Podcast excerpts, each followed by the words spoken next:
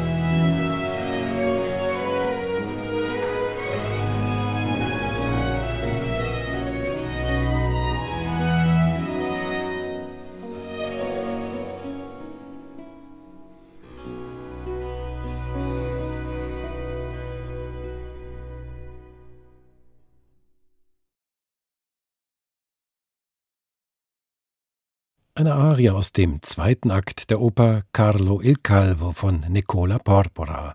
Das war der Countertenor Max Emanuel Zenzic als Lothario mit der Arie Quando s'oscura il cielo. Es gab die Oper zunächst als Mitschnitt der Aufführung im Markgräflichen Opernhaus in Bayreuth, später wurde sie mit der gleichen Besetzung dann noch einmal im Studio aufgenommen, in Athen, wo George Petru mit seinem Ensemble Ammonia Atenea zu Hause ist. Carlo il Calvo. Im Italienischen gibt es bei diesem König eine genauso schöne Alliteration wie im Deutschen. Da ist es Karl der Kahle. Dieser karolingische König, der übrigens in Frankfurt geboren wurde, ist hier zum Titelhelden der Oper von Nicola Porpora geworden, weil sich mal wieder aus den historischen Umständen wunderbar eine Geschichte um Liebe und Macht konstruieren ließ. Historischer Hintergrund dieser Oper sind die Streitigkeiten bei der Verteilung des Erbes von Ludwig dem Frommen. Er hatte drei Söhne, dazu kam aber ein vierter Sohn aus der zweiten Ehe. Das war Karl der Kahle. Dessen Anteil wollte sich Lothar, also Lothario, unbedingt sichern und verbreitete deswegen das Gerücht, Karl sei gar kein Sohn von Ludwig dem Frommen, sondern ein uneheliches Kind. Die vielen weiteren Verstrickungen erspare ich uns jetzt, um zu jenem schönen Liebesduett am Anfang des dritten Akts zu kommen. Da versöhnen sich Gildipe, eine Halbschwester von Karl, und Adalgiso, der Sohn Lothars, die nicht nur füreinander bestimmt waren, sondern sich sogar lieben. Aber durch die Intrigen waren sie auseinandergebracht worden. Jetzt konnte Adalgiso aber Gildipe von seinen guten Absichten überzeugen und die Liebe gewinnt wieder die Oberhand. Dimmi Kemami, sag mir, dass du mich liebst. Hier mit dem Countertenor Franco Fagioli und der Sopranistin Julia Lezhneva.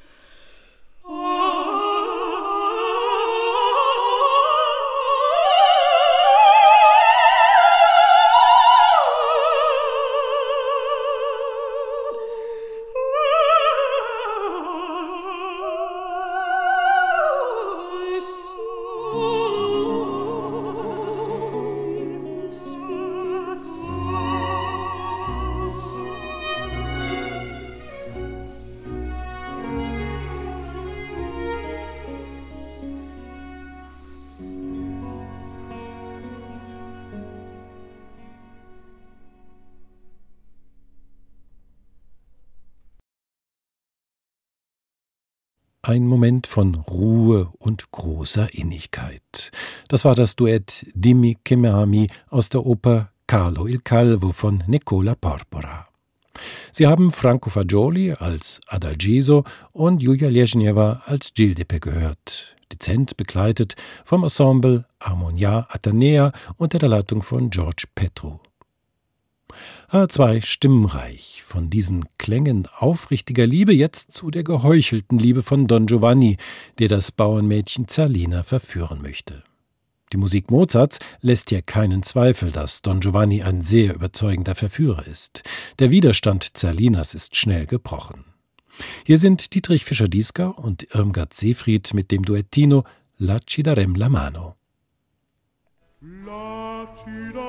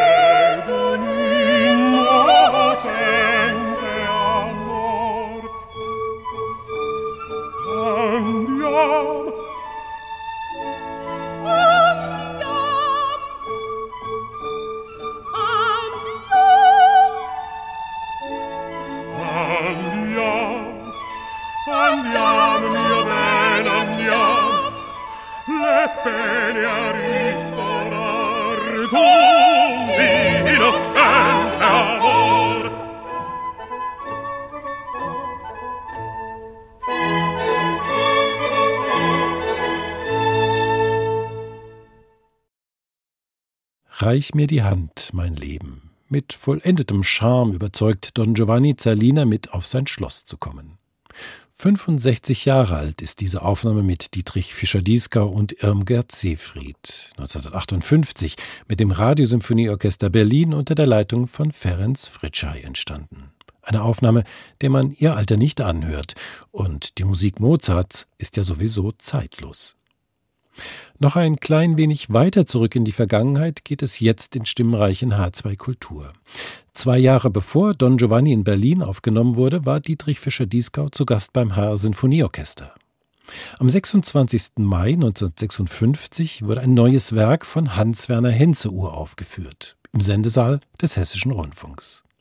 Es war ein Kompositionsauftrag, den der Hessische Rundfunk an den Komponisten vergeben hatte, der kurz vor seinem 30. Geburtstag stand, der am Staatstheater Wiesbaden gearbeitet hatte und sich mit seiner Oper Boulevard Solitude 1952 international einen Namen machen konnte.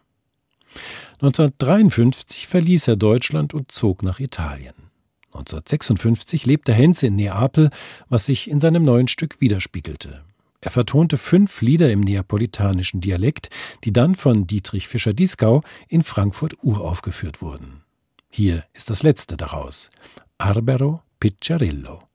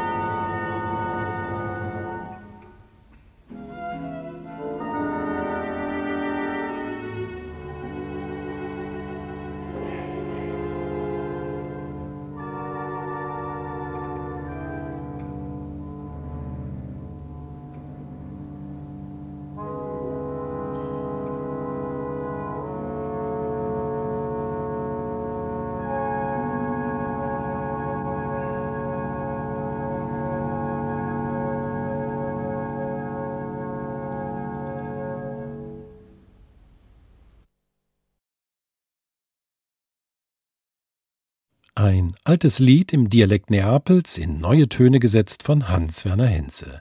Sie hörten das letzte der fünf neapolitanischen Lieder in der Uraufführung am 26. Mai 1956 in Frankfurt.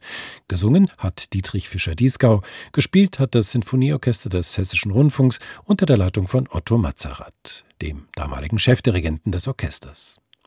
Es war eine besondere Zeit im Leben von Hans-Werner Henze, denn er lebte und arbeitete 1956 gemeinsam mit der Dichterin Ingeborg Bachmann in Neapel. Die fünf neapolitanischen Lieder hat er ihr gewidmet. Stimmenreich in H2 Kultur. Und wir bewegen uns jetzt noch ein weiteres Stück in Richtung Gegenwart, um einen Komponisten, Musiker und Manager zu würdigen, der vorgestern seinen 75. Geburtstag feiern konnte. Nachträglich also noch herzliche Glückwünsche an Peter Roschitzka. Am 3. Juli 1948 in Düsseldorf geboren, schlägt er zunächst die Laufbahn eines Musikers ein, studiert in Hamburg, spielt Oboe und vor allem Klavier. Anschließend wird Peter Roschitzka Kompositionsschüler bei Hans-Werner Henze und Hans Ott. Doch das ist ihm offenbar zu eindimensional. Ein weiteres Studium folgt. Er studiert Jura und Musikwissenschaft und wird schließlich in Berlin mit einer Arbeit zum Urheberrecht promoviert. Fortan macht er beides. Er komponiert und ist als Intendant an zentralen Stellen im deutschen Musikleben tätig. Von 1979 an ist er Intendant des Deutschen Symphonieorchesters in Berlin, später wird er Intendant der Oper in Hamburg und der Salzburger Festspiele. 1996 übernimmt er in der Nachfolge von Hans-Werner Henze die Leitung der Münchner Biennale für Neues Musiktheater. Fast 20 Jahre lang leitet er dieses bedeutende Forum für zeitgenössische Bühnenwerke.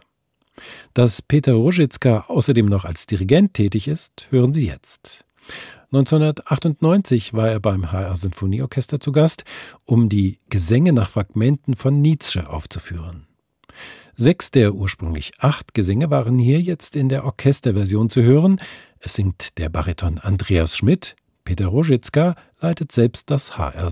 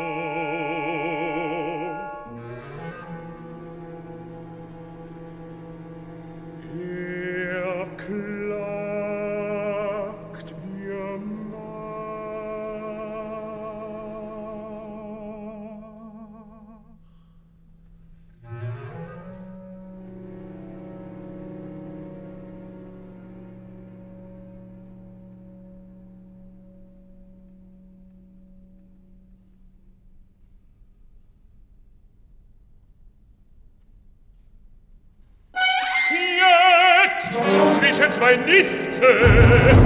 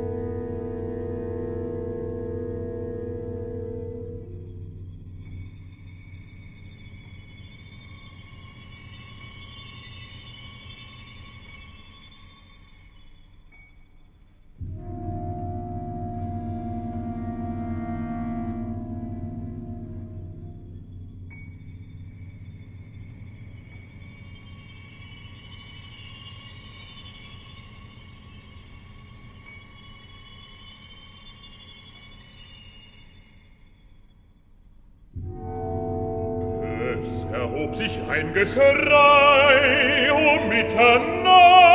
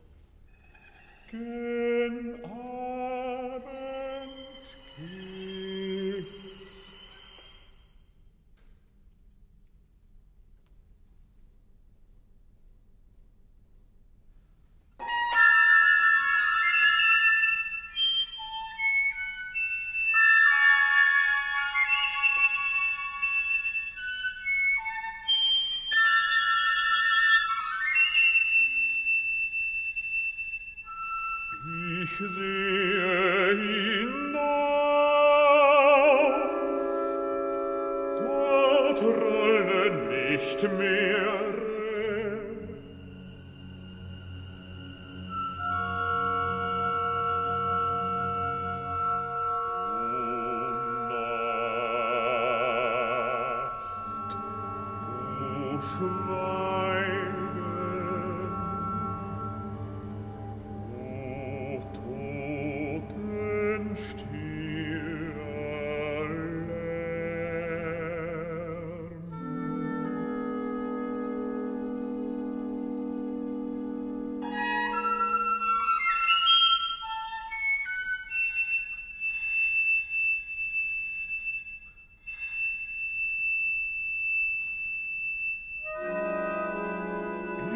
music.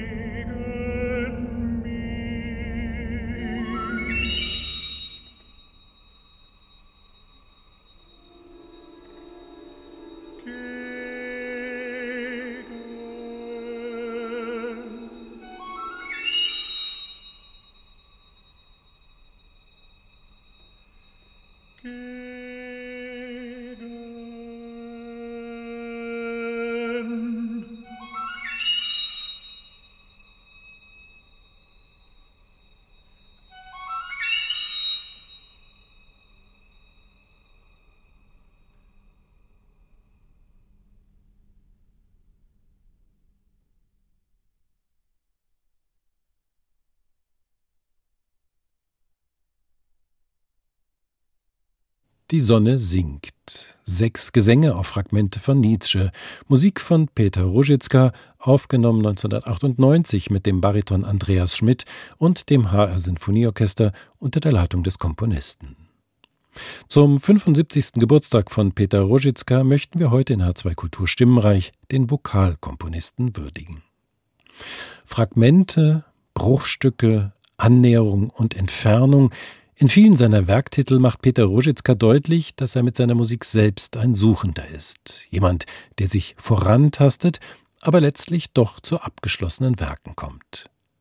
Wichtig ist für Peter Ružička dabei auch die Auseinandersetzung mit der Lyrik, was sich nicht zuletzt darin zeigt, dass er drei Opern komponiert hat, deren Titel zeigen, wer ihn besonders interessiert. Es sind Celan, Hölderlin und Benjamin.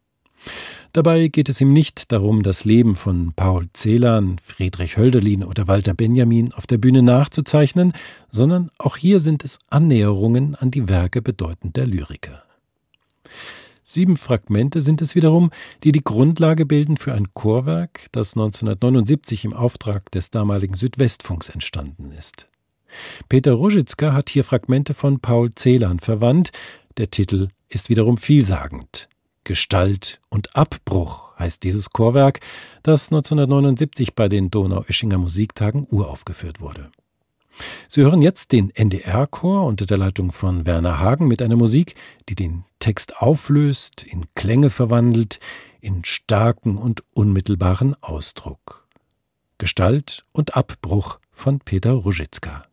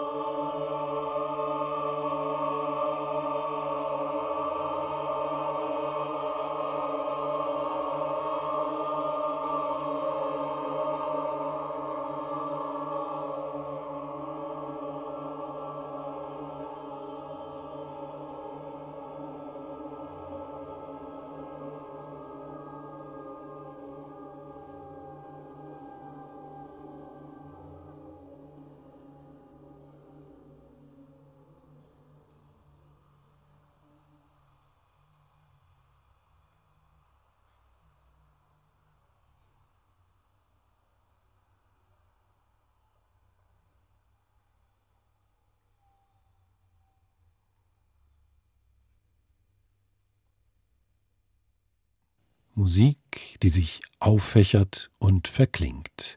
Das war der NDR-Chor unter der Leitung von Werner Hagen mit den sieben Fragmenten auf Texte von Paul Celan. Gestalt und Abbruch hat Peter Ruzitzka sein Chorwerk genannt. Das war also noch einmal Musik zu Ehren von Peter Rogitzka, dem extrem vielseitigen Musiker und Manager, der selbst sagte, dass sich sein Beruf vom Intendanten zum Komponisten gewandelt hat. Am 3. Juli ist Peter Rogitzka 75 Jahre alt geworden. Dass die Rundfunkchöre durch ihr Können und die große Professionalität einen wesentlichen Anteil an der Präsentation von zeitgenössischer Chormusik haben, kann man angesichts dieser Aufnahme wieder einmal betonen. Die restliche Zeit heute in H2 Stimmenreich widmen wir jetzt Aufnahmen mit dem NDR-Chor. Paul Hindemith hatte sich in den 1920er Jahren mit seiner avancierten Musik einen Ruf als Bürgerschreck geschaffen. Als künstlerischer Leiter hatte Hindemith großen Anteil, dass Donau-Eschingen, wo ja auch die eben gehörte Musik uraufgeführt worden war, in den 20er Jahren zum Zentrum der zeitgenössischen Musik wurde. Kein Wunder, dass das in den 30er Jahren zu Konflikten mit den an die Macht gekommenen Nationalsozialisten führte.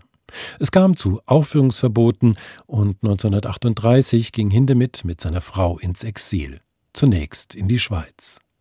Dort sind sechs Chorstücke entstanden, die Hindemith auf französische Gedichte von Rainer Maria Rilke komponiert hat.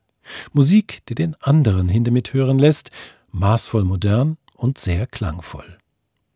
Hören Sie die Six Chansons von Paul Hindemith mit dem NDR-Chor, hier unter der Leitung von Philipp Amann. Die Titel lauten in deutscher Übersetzung Das Reh, Ein Schwan, Da alles doch verfliegt, Frühling, im Winter und zuletzt Obstgarten.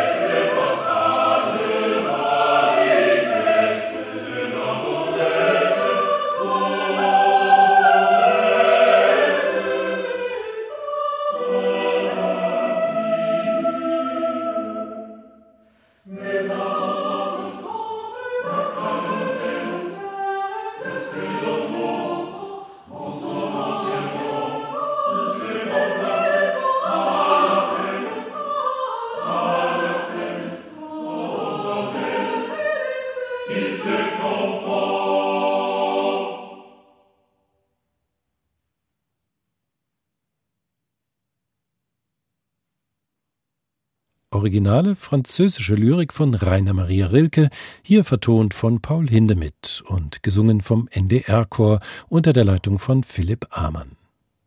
Für zehn Jahre, von 2008 bis 2018, war Philipp Amann Chordirektor beim NDR und hat in dieser Zeit nicht nur eine eigene Abonnementreihe für den Chor etablieren können, sondern natürlich auch viele Aufnahmen geleitet, die die besondere Qualität dieses Chors dokumentieren. In HR2 Stimmreich haben wir jetzt noch Chormusik von Robert Schumann für Sie, die immer noch zu seinen weniger bekannten Werken gehört. Dabei sind auch die Sammlungen von Musik für gemischten Chor, die als Romanzen und Balladen erschienen sind, sehr schöne Chorsätze. Schumann selbst sagte, er habe sie mit Passion komponiert. Und mit Leidenschaft hören Sie jetzt auch wieder den NDR-Chor unter der Leitung von Philipp Amann. Zwei Stücke haben wir ausgesucht. Zunächst Der Schmied nach Ludwig Uhland und dann ein Sommerlied auf Worte von Friedrich Rückert. Ich will meinen Schatz,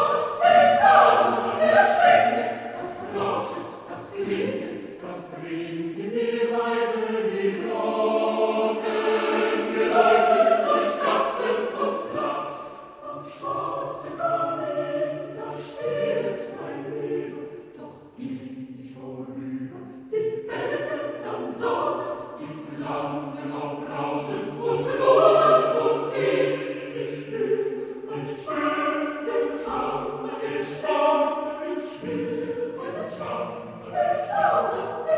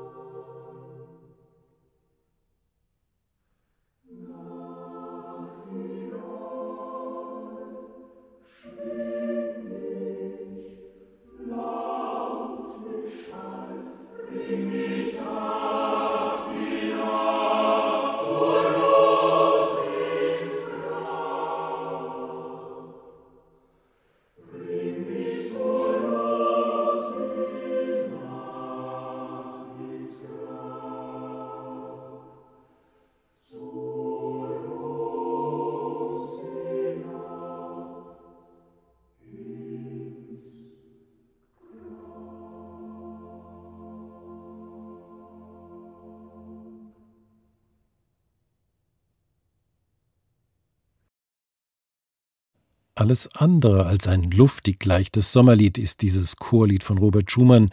Bei Friedrich Rückert bringt der Sommer schon das Ende einer Liebe, die im Frühling begonnen hatte. Das waren die Lieder Der Schmied und Sommerlied von Robert Schumann, wieder mit dem NDR-Chor unter der Leitung von Philipp Amann.